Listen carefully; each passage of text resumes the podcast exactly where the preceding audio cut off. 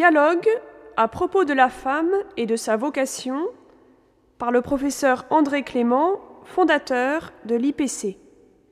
Genèse. À l'origine de la création, Dieu dit Faisons l'homme à notre image, selon notre ressemblance. Et Dieu créa l'homme à son image.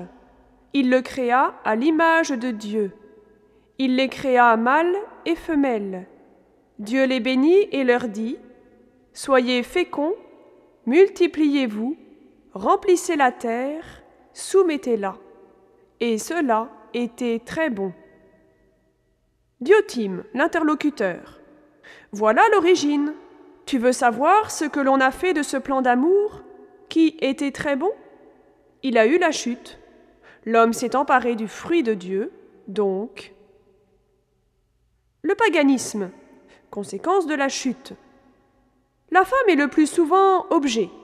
Sa maternité sauve un statut encore précaire. Rome, Athènes. Puis la rédemption. Et verbum caro factum est. Et le Verbe s'est fait chair. Époque féodale, Moyen Âge. La rédemption, victoire de la chrétienté. La femme est reconnue dans sa similitude de dignité, de destin et même de fonction de l'abbesse de Fontevraud à Aliénor d'Aquitaine et à ces reines de France qui ont marqué leur temps de la réussite même du plan de Dieu en chrétienté. Et cela jusqu'au siècle dit, par antiphrase, des Lumières, qui a cassé ce bel équilibre social. Ce fut alors le retour d'un certain paganisme. Montesquieu c'est une grande question parmi les hommes de savoir s'il est plus avantageux d'ôter aux femmes la liberté que de leur laisser. Diderot. La femme n'est qu'un objet de plaisir. Schopenhauer. La femme, fruit de la sottise chrétienne et germanique, est la porte du diable, l'incarnation du mal, c'est une créature de second ordre. Rousseau. Les femmes en général n'aiment aucun art, ne se connaissent à aucun et n'ont aucun génie. John Stuart Mill. Il n'y a pas d'esclave dont l'esclavage aille aussi loin que celui de la femme. Nietzsche. Quand tu vas chez les femmes, emporte ton fouet. Freud.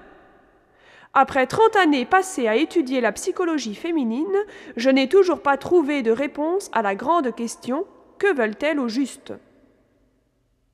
Puis, ressurgissant dangereusement, Mahomet. Les hommes ont le pas sur les femmes à cause de la préférence que Dieu a manifestée pour les uns sur les autres. Sourate 4, verset 34. Il est étonnant que, selon les affirmations répétées de Mahomet, ce soit l'ange Gabriel qui ait dicté de telles sourates, lui qui a porté l'annonce à Marie, comblée de grâce, choisi par Dieu pour être mère du Verbe incarné, devenue, par son fiat, mère des hommes et reine des anges. Comme l'amour, la femme est un mystère, et pour la même raison.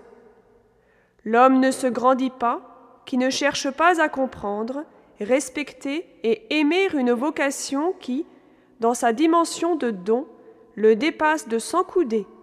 Vaut d'y réfléchir.